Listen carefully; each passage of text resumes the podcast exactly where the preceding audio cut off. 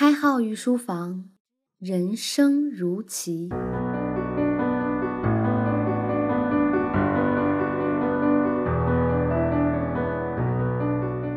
御书房的各位听官们，大家好，欢迎收听荔枝独播的开号御书房新版博弈论，我是开号。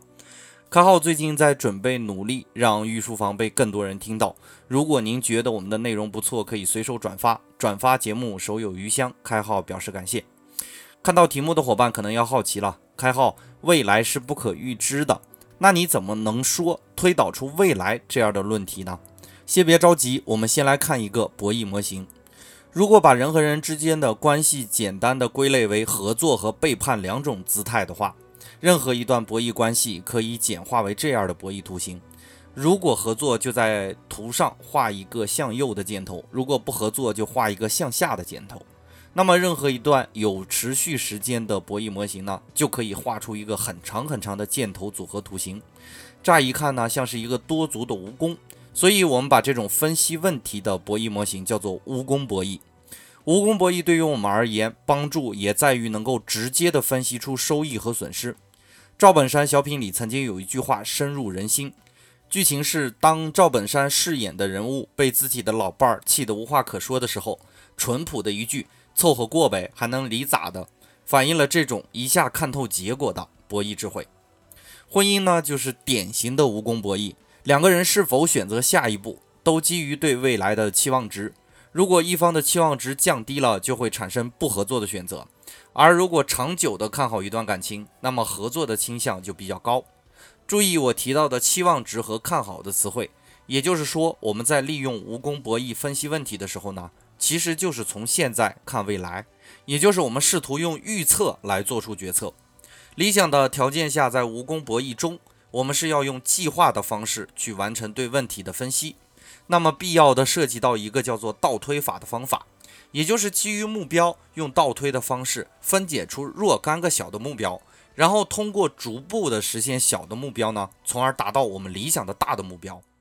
侦破案件就是类似于这样的方法。通过现有的证据来倒推出一个可能性，最终确定出事发当时的情境，从而侦破案件。著名的小说人物福尔摩斯有一项特别的能力，叫做基本演绎法。这个技能呢，其实是有来由的。在逻辑学中，有一种推理方式叫做演绎推理，就和我们所提到的蜈蚣博弈极其相似。演绎推理也叫演绎法。是从一般性的前提出发，通过推导，也就是我们提到的演绎，最终得出具体的陈述或者对个别结论的过程。简单而言，演绎推理是严谨缜密的倒推的分析方法。演绎推理大致分为四类：三段论、假言推理、选言推理和关系推理。听不太懂不要紧，我来简单的解释一下这四种不同的分类。三段论是由两个直言命题和一个直言命题构成的结论组合而成的。什么是直言命题呢？就是最简单的判断事物属性的简单命题。比如手机是通讯工具，也就是什么是什么的这种句式，这就是直言命题。那么我们简单的举一个三段论的例子：女孩子要自强，你是女孩子，那么你应当自强。这就是简单的三段论的例子。假言推理呢，是根据假言命题来进行的一个推导，需要事先先规定一个逻辑，然后套入到另外一个包含于此命题的逻辑即可。比如，成功的必要环节就是努力的做好事情，如果你不努力的做好事情，那么你就不能成功。选言推理呢，是根据选言命题的逻辑来进行的推理。选言命题是指若干种情况或者性质中至少有一种存在的命题。比如，要么孤独，要么庸俗，就是典型的选言命题。那么，我们来举一个选言推理的例子：每个人生来都是无知的，但是你可以选择以后是否继续无知。如果你愿意读书呢，那你就不会无知，你会知道的越来越多。关系逻辑呢，是指按照一般关系进行的推理。这个很好举例子哈，很多女生都会用这个逻辑去看问题。比如，如果某个心仪的男生对自己的家人好，以后呢，你们也会变成一家人，所以他以后也会对你好。这些推理方法呢，看似风马牛不相及，实际上都有一个共同的地方，那就是基于某些特定的逻辑关系进行的分析和推演。这就是无功博弈带给我们最好的启迪。但是，同样我要说说无功博弈分析问题的局限性。主要的局限性有以下几点，大家要特别的注意一下。首先呢，未来是不可知的。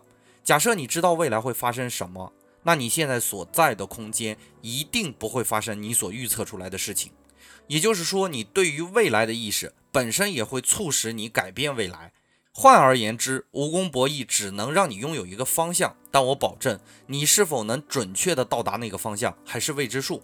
我们在一定程度上呢，只能通过倒推法的方法避免一些问题的发生，仅此而已。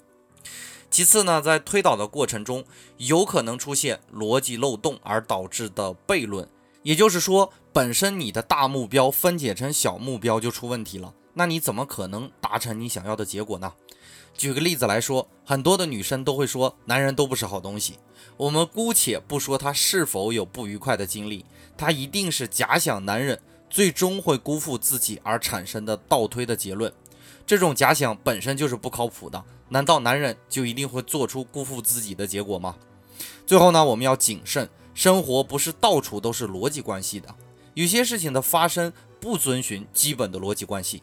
或者说，有些逻辑关系根本无法去考证。心理学上有个很有趣的心理效应，叫做踢猫效应。我们来用我们的语境来说一下生活中可能产生的踢猫效应。比如，你和你太太吵架了，导致你去公司上班的时候心不在焉，进而你斥责了一个本不该斥责的员工，导致他心情不好。他把自己的情绪又转嫁在路边的流浪猫身上，流浪猫很害怕，于是逃跑。开车的司机为了躲避流浪猫而引起了交通的阻塞，而整个故事的逻辑环境呢，根本不是我们用思维能整理出来的。也就是说，你和你太太吵架导致了一次交通的阻塞，这个逻辑无论如何也是无法让别人相信的，并且其中的每一个逻辑环节，我们真的都能分析出来吗？其实讲到这里呢，我想到了我的一个朋友曾经跟我说过的话。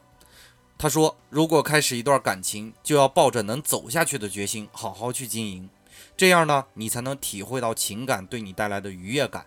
很多人都会说自己不会爱了，原因是因为他们总在看衰结果，因为对结果的绝望呢，导致每一次选择都是在不经意的伤害自己的感情，所以才会让自己的一段又一段感情陷入到被动的悲剧结果中。”越是悲剧呢，反倒越让自己坚信自己是不会爱的那一位。所以呢，我丝毫不同情那些自认为自己很冷静而看衰结果的人。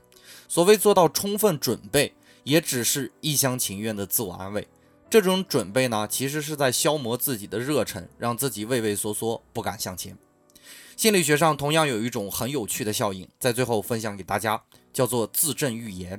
也就是说，其实你的未来有可能会在你预言之后就已经发生了，你只需要坚信它，然后坚持走下去。本来不可能的事情，也许真的就可能了。如果你有主观的期望，那就努力的去实现吧。要相信那句话：越努力越幸运。对了，通知大家个事儿，我和几位做播客的朋友一起约定，从周二开始呢，每天要更新一期节目。我已经进入到日更的状态了哈，所以伙伴们要坚持收听我的博弈论哟。本节内容就播讲到这里，如果您觉得我们的内容还不错，可以通过留言与开号互动，也可以帮开号一个忙，随手转发在朋友圈里。当然，你还可以关注微信公众号“开号御书房”，我们的节目依然是荔枝独家播放。感谢您宝贵的时间，我们下节再见。开号御书房，人生如棋。